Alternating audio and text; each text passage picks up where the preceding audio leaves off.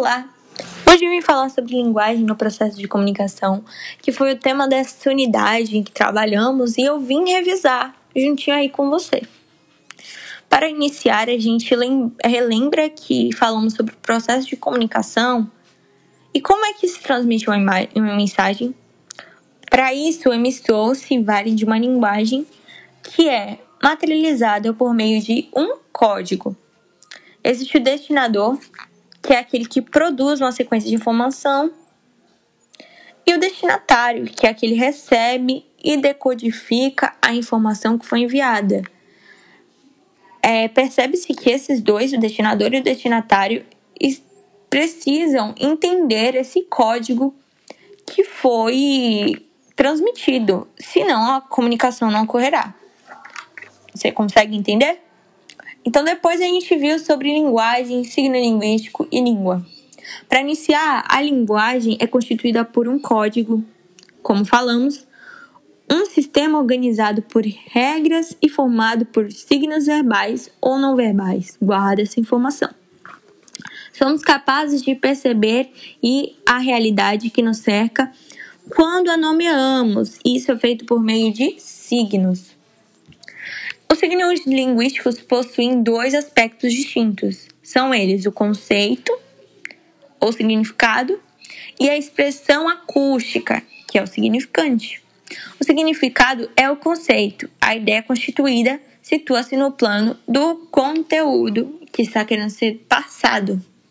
Já o significante é a maneira de se nomear este conteúdo ou este objeto então chegou Fernand de Saussure, Saussure, perdão, e teorizou que os signos são arbitrários, ou seja, a relação entre a ideia e a expressão acústica que formam a língua é ela ligada ao fruto de uma convenção, não existindo uma relação casual entre o significante e o significado.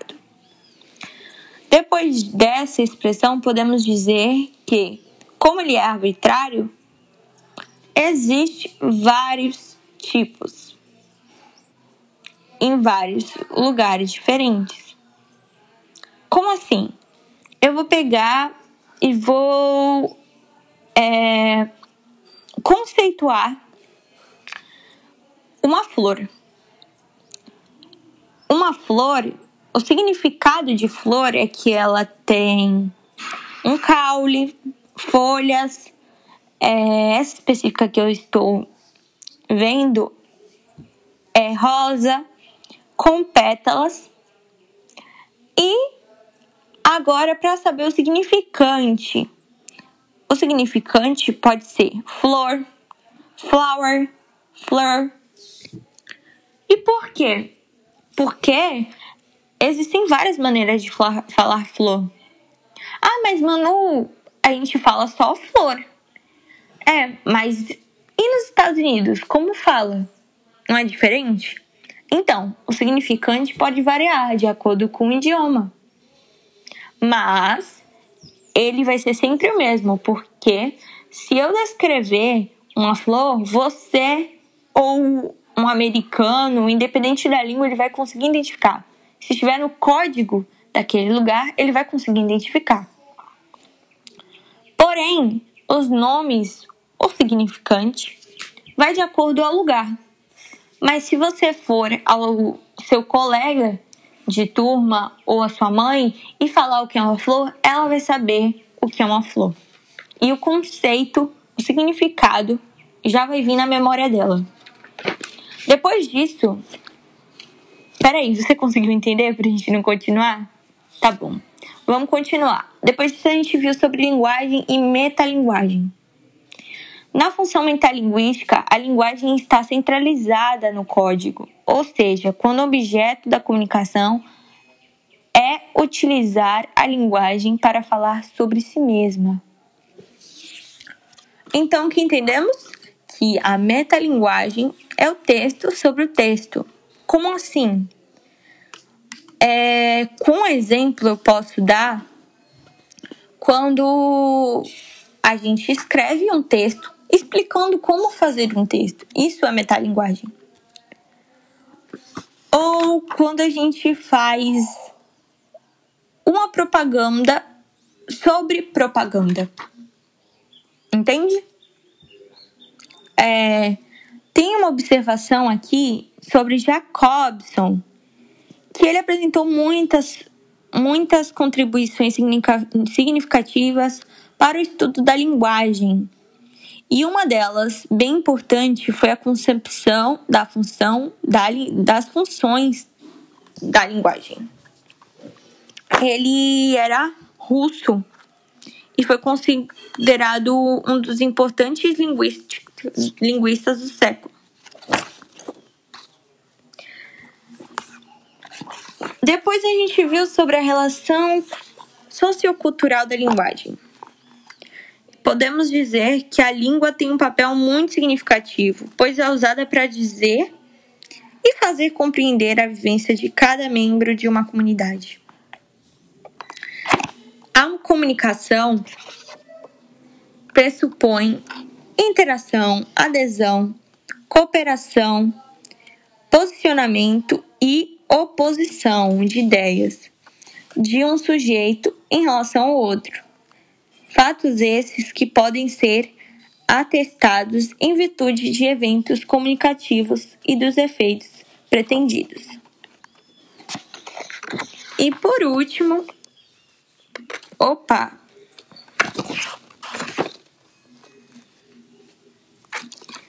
Na linguagem existe. Na, na linguagem existe a linguagem variável, cujos símbolos fornecem sempre o mesmo tipo de informação, não sendo, portanto, um produto cultural. Essa linguagem está presente nos animais. E existe a linguagem humana, que é falada ou escrita.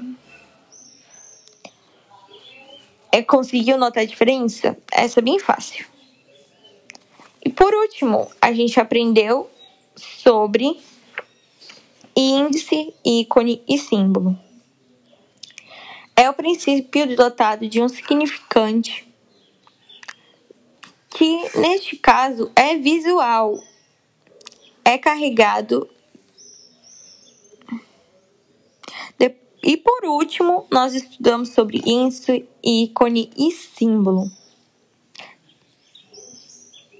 Esses signos visuais, por princípio dotado de um significante.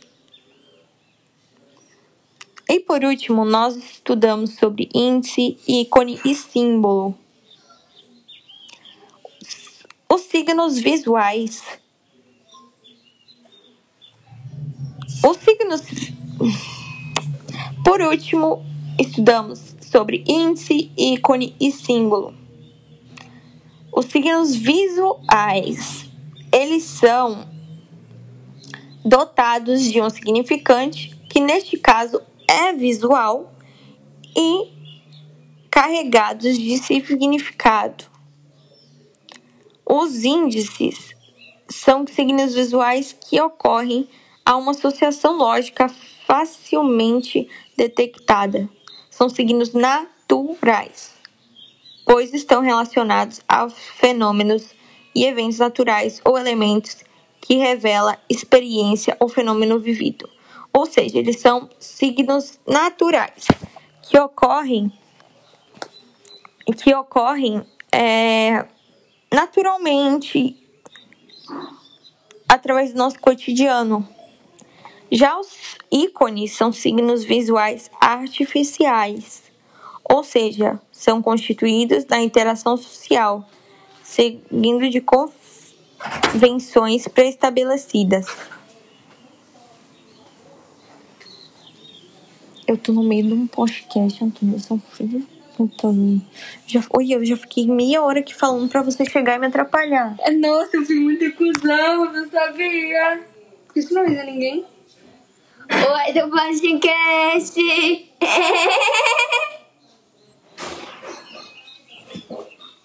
Eu precisava fazer meu trabalho. Antônio, vai se lascar? Por favor. Por último, nós trabalhamos com índice, ícone e símbolo, que são os signos visuais. Eles são dotados de um significante, que neste caso é visual, e carregados de significado. Os índices são signos naturais. Por quê?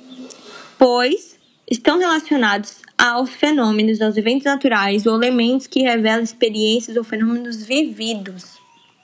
Já os signos visuais artificiais são os ícones, que são constituídos na interação social, seguindo convenções pré-estabelecidas. Por último, temos o símbolo, que não é menos importante, que são também signos artificiais, que podem ser significado, ter significados diferentes, dependendo do contexto social, histórico ou cultural a que se refere. Então, podemos dizer que foi isso nosso capítulo 1 sobre linguagens na comunicação.